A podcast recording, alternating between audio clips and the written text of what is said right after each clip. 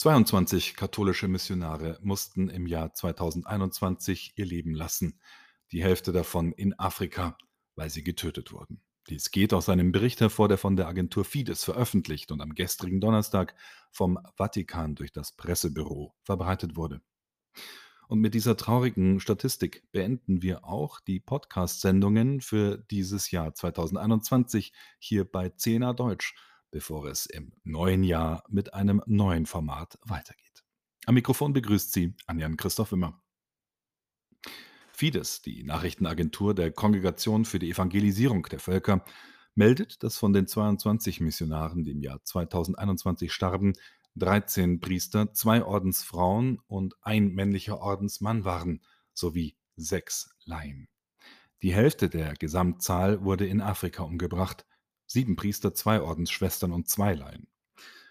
In ihrem Bericht schreibt die Agentur, dass die jährliche Liste nicht nur Missionare ad gentes im engeren Sinn umfasse, sondern auch versuche, die katholischen Christen aufzuzeichnen, die in irgendeiner Weise in einer pastoralen Tätigkeit waren und gewaltsam sterben mussten.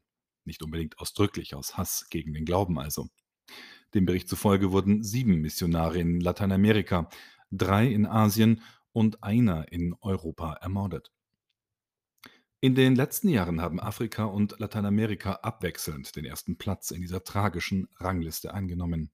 Von 2000 bis 2020 wurden nach unseren Daten weltweit 536 Missionare getötet, heißt es im Bericht. Über 500 ermordete Missionare in 20 Jahren.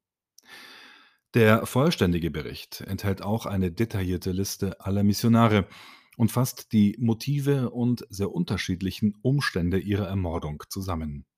Pfarrer, die in ihren Gemeinden in Afrika und Amerika ermordet wurden, gefoltert, von Kriminellen auf der Suche nach nicht existierenden Schätzen entführt oder von der Illusion leichter Erlösung angezogen wurden oder um unbequeme Stimmen zum Schweigen zu bringen, die dazu aufriefen, sich nicht passiv dem Regime irgendwelcher Verbrechen zu unterwerfen, Priester, die sich in der Sozialarbeit engagierten, wie in Haiti, wurden umgebracht, um ihnen das zu nehmen, was sie für ihre Arbeit brauchten, oder sie wurden sogar von denen umgebracht, denen sie halfen, wie in Frankreich oder in Venezuela, wo ein Ordensmann in derselben Schule, in der er jungen Menschen beibrachte, wie man sich eine Zukunft aufbauen kann, von Dieben umgebracht wurde. So vieles. Weiter heißt es im Bericht, Nonnen, die im Südsudan von Banditen gejagt und kaltblütig ermordet wurden, und immer noch viele Laien, deren Zahl weiter wächst, Katechisten, die bei bewaffneten Zusammenstößen mit Gemeinschaften im Südsudan umgebracht wurden, Jugendliche, die von Scharfschützen getötet wurden, als sie versuchten, Vertriebenen zu helfen, die vor den Zusammenstößen zwischen der Armee und der Guerilla in Burma flohen, und eine Laienmissionarin, die in Peru brutal ermordet wurde, nur damit man ihr Handy stehlen konnte. Der Fides-Bericht verschweigt jedoch die Zahl der Katholiken in Afrika, zumeist Priester, die von radikalen Islamisten getötet wurden, insbesondere in Nigeria. Der Bericht erwähnt lediglich, dass die Opfer von, Zitat, einer Gruppe bewaffneter Männer getötet worden seien, ohne deren Verbindung zur Organisation Boko Haram oder ähnlichen erwähnt zu haben. Laut Fides muss zu dieser Liste jedoch die lange Liste der vielen hinzugefügt werden, von denen wir vielleicht nie erfahren werden oder deren Namen wir nicht einmal kennen, die in jedem Winkel der Erde leiden und ihren Glauben an Jesus Christus mit dem Leben bezahlen mussten. Und mit dieser kurzen Meldung verabschieden wir uns natürlich noch nicht. Wir beten wahrscheinlich auch mit Ihnen für die vielen Verfolgten in diesem Jahr. Denn wachsende Intoleranz und Hass gegen Christen, das zeigt auch die Bilanz des Hilfswerks Kirche in Not für 2021, ist leider ein steigendes Phänomen und das nicht nur in entlegenen Regionen. Der Präsident und Geschäftsführer der päpstlichen Stiftung Kirche in Not, Dr. Thomas Heine Geldern, hat sich dazu in einer Stellungnahme zum Jahresende erklärt. Einerseits danke er Gott, dem Herrn, dass auch in diesem Jahr die Arbeit des päpstlichen Hilfswerks sichtbar gesegnet worden sei und man seinen Auftrag habe weiter erfüllen dürfen, auch dank Wohltätern, Freunden und weltweiten Verbündeten. Andererseits gäbe es aber angesichts weniger Lichtblicke auch viel Dunkelheit. Ein weltweit sichtbares Zeichen dessen sind die Gewalttaten in Nigeria, die Heine Geldern gezielt anspricht. Er schreibt weiter: „Dramatisch ist aber die Lage auch in Ländern der Sahelzone oder in Mosambik, wo der islamische Terror sich ausbreitet. Die Gewalt trifft alle, Christen aber ganz besonders. Es ist sehr zu bedauern, so Heine Geldern, dass die Kirchen an vielen Orten durch Terror und durch Gewalt an ihrer pastoralen und sozialen Arbeit gehindert werden. Nicht nur die Kirchen und Klöster, auch die von der Kirche geführten Krankenhäuser, Schulen und vieles andere, was die Menschen dort brauchen, was lebenswichtig ist.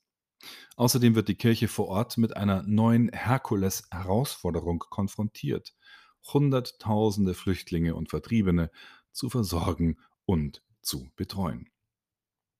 Heine Geldern spricht auch an, was Papst Franziskus als höfliche Verfolgung beschrieben hat, die zunehmenden Gewaltakte gegen religiöse Einrichtungen und die weitere Entwicklung von Diskriminierung und Vorwürfen von Hassrede gegen Menschen, die den christlichen Glauben vertreten, in westlichen Ländern, auch und gerade in Deutschland, wo nicht selten getaufte Katholiken gegen Gläubige vorgehen, sei es in den sozialen Netzwerken oder durch den sogenannten Verbandskatholizismus, dieses kuriose Phänomen in der deutschen Bundesrepublik. Thomas Heine Geldern spricht über das interne Dokument der Europäischen Kommission zur integrativen Sprache mit der Empfehlung, christliche Bezeichnungen und Namen zu vermeiden, wie beispielsweise das Wort Weihnachten durch Feiertage zu ersetzen. Das Dokument wurde zurückgezogen, was wir befürworten. Denn das durchaus berechtigte Anliegen der Inklusion hätte in diesem Fall die Exklusion der größten Glaubensgemeinschaft der Europäischen Union mit sich gebracht, erklärt das Hilfswerk Kirche in Not.